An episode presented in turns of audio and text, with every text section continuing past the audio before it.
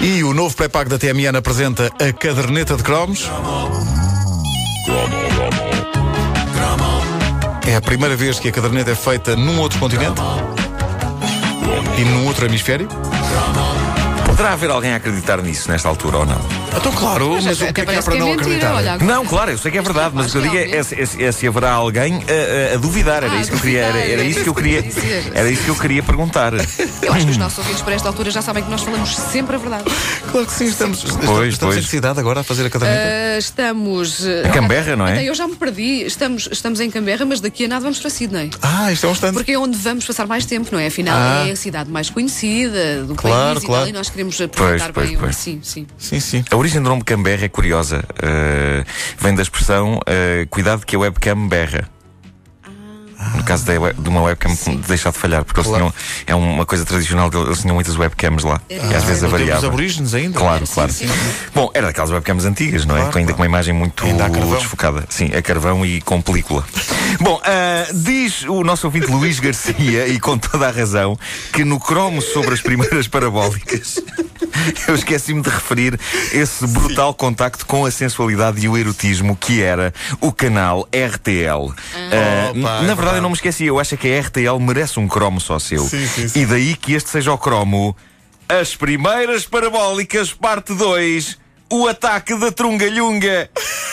Sim. Achei que era um bom título. Eu acho que Bom, sim.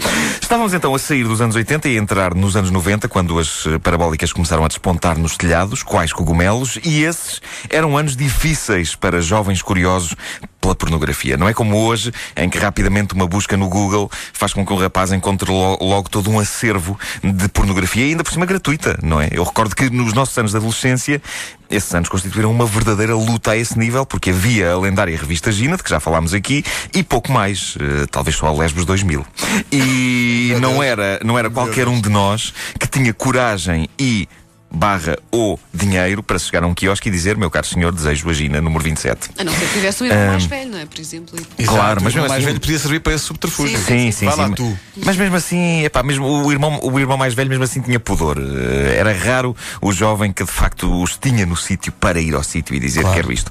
Por isso, nós vivíamos em grande tensão, nós sabíamos que esse material existia, que andava lá fora, mas era difícil de deitar-lhe as mãos. Por isso, um tipo ou tinha maneira de o obter, ou era obrigado a ter uma imaginação tremenda para visualizar coisas na cabeça. Quem não tinha imaginação estava bem tramado. Eu acho que hoje trabalho na escrita de humor e tenho ideias facilmente porque cresci com necessidade de imaginar coisas. Claro. Eu não tinha nada em papel e a internet não existia. Chegamos então a finais dos anos 80, princípio dos 90, as parabólicas entram em cena e, para mim, estava fora de questão sequer imaginar que isso poderia significar mulheres nuas grátis. Eu delirava com o conceito de parabólica de forma muito inocente, só pelo gozo de passar a ver o MTV, o Super Channel, de que falámos aqui outro dia, Nino Fireto, etc. Canais de música, de séries, de filmes, mas nunca me passou pela cabeça que com a colocação de uma parabólica no telhado fosse colocado também nas nossas vidas um pedaço semanal de pecado que parava Portugal. Pelo menos parava o Portugal que tinha parabólica. E, a dada altura, isso já englobava muita gente. Muita gente, sim. O que se passa é que, no alinhamento dos canais da parabólica, um dos canais inevitáveis era a RTL. A RTL era um canal alemão, emitia de Colónia, era a versão alemã da Rádio e Televisão de Luxemburgo, o que é estranho, mas é verdade. E não é assim tão bizarro, porque a TV Globo, que é um canal brasileiro, também tem uma versão portuguesa, não é? A TV Globo Portugal. O que se passava com a RTL era mais ou menos isso. Nós nunca vimos a RTL original. A que nos chegava cá, transmitida por satélite, era a RTL alemã. E a programação era integralmente dobrada em alemão, o que era frustrante porque eles até passavam séries americanas e filmes americanos bastante bons, mas, eh, mas não era por isso que nós víamos este canal. Nós víamos a RTL por causa das noites de sexta e de sábado. Essas noites, outrora preenchidas nas nossas vidas exclusivamente pelos filmes de terror que a RTP passava, quem se esquece da noite em que foi exibido O Exorcista, passaram a proporcionar ao espectador a possibilidade de escolher. E muito espectador com parabólica passou a escolher a RTL. Toda a santa, ou não tão santa, noite de sexta e sábado, ali já no virar de um dia para o outro, a RTL passava uma finíssima seleção de fitas eróticas dos anos 70. E eu lembro-me que descobri por acaso num zapping. Zapping que era todo um conceito novo. Lembram-se? Porque nós tínhamos Exato, dois- exato. com dois canais era Claro, tramado fazer zapping. claro. Mas eh, agora que tínhamos de repente tantos, o zapping era um desporto fascinante. E um dia lá estava eu, vagueando pelas frequências do satélite Astra. quando, quando logo, me logo deparo, Corsa, lembro-me bem. sim, Eh, quando me deparo e lembro-me como se fosse hoje com duas moças e um indivíduo rebolando-se na palha. E pensaste, olha. Que finalmente naquilo que parecia como ser um deve estábulo. ser. Sim, Era um estábulo, era num estábulo. E eu pensei, que é isto? Não é TV rural. Eh, o... A vida no campo. É- sim, sim, nem é um uma casa na document- Era um pradaria. documentário sobre a Sim, vida sim. no campo, sim. O, o meu drama é que eu ainda vivia em casa com os meus pais.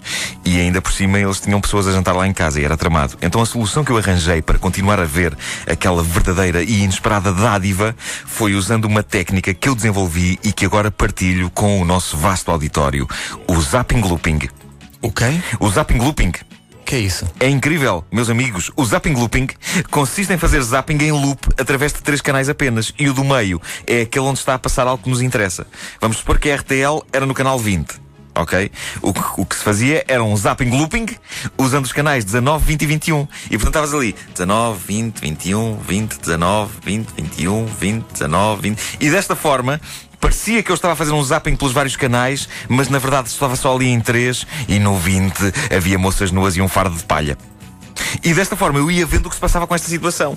E se fizerem isto com um ar descontraído, ninguém sequer vai olhar para a televisão. As pessoas vão olhar, ah, o miúdo está a fazer zapping.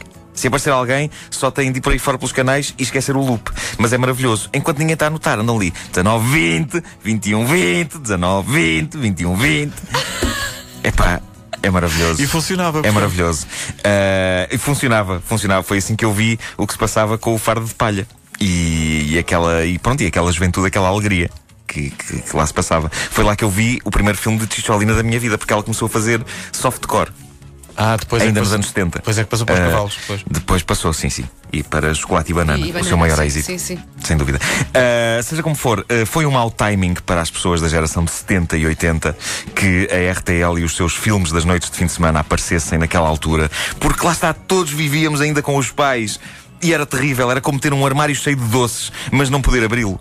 Não é que os meus pais fossem rígidos e me proibissem de ver, de ver aquilo, mas era o desconforto da coisa. O desconforto, exatamente. Claro. Eles ali na sala e eu.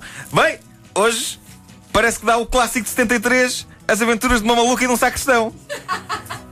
Vou... Alguém quer pipocas? Hã? Agora que eu penso nisso, de todas as vezes que eu me cruzei com um destes filmes na RTL, envolvia raparigas e palha.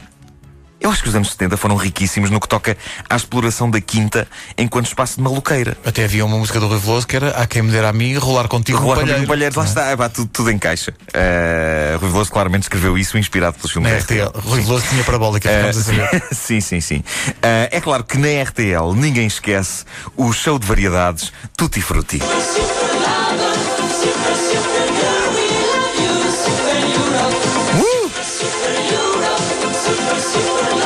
Ah, que serões tão bem passados.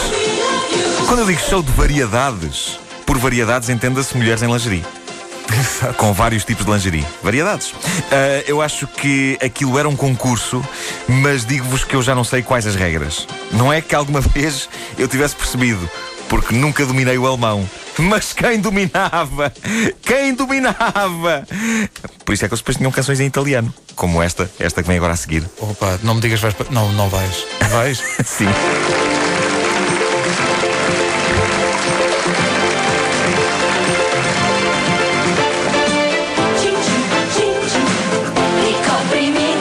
Ah, caramba. Isto é um É flashback poderosíssimo. A SIC passou uma, uma versão italiana disto. Pois foi. Eu acho que, se não me engano, o Tutti Frutti era um gosto italiano que a RTL eh, pegou e fez uma versão alemã.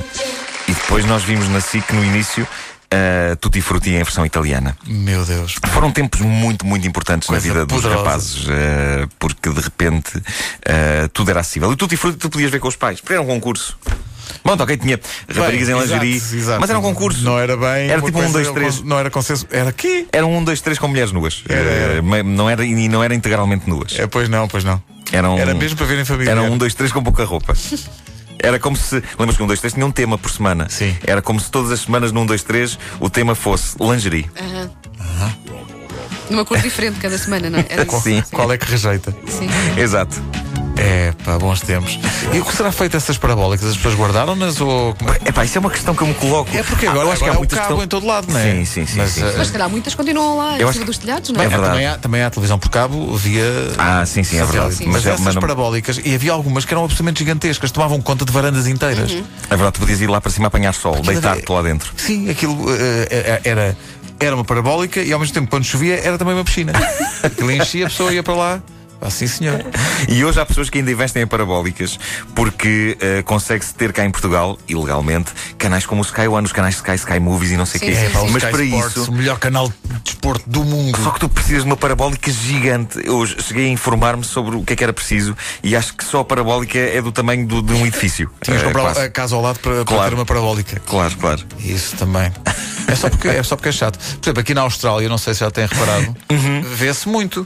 Pois vê, pois vê. é, é. Olha, estou agora a olhar aqui pela janela, Pois. porque entretanto chegámos a Sydney. Ah, foi! Enquanto- enquanto incrível, estávamos incrível. Corona, pá, nem reparámos, foi, nem foi quero. incrível. Mas espera aí, só para eu perceber, nós estamos num estúdio móvel É- ou, ou é simplesmente uma- saímos de um estúdio e, e vamos para o. Não, é, nós é, estamos- é uma um estúdio carrinha. móvel, É uma caravana. Uma caravana, uma e nós autocaravana. Vamos andando. Então, mas é uma Incrível caravana- como é que tu ainda não percebeste. Mas espera aí, há bocado- ainda não isto é uma caravana? É que eu sou distraído. Ah!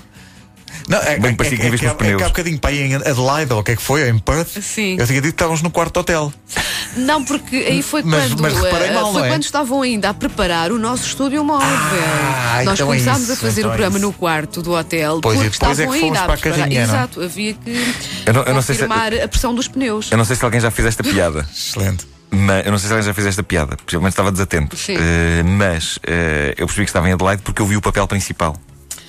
Olha, foi boa também, sim senhor, sim senhor. Pronto. Quem perdeu? A caderneta de cromos é uma oferta aí. Um novo pré-pago da TMN. Sabe que eu, te- eu tenho que me ausentar, eu tenho que ir para um workshop, mas eu estou tão divertido a fazer isto hoje, não me apetece nada ir. Mas também, repara, Mas na workshop na tem um Austrália? workshop.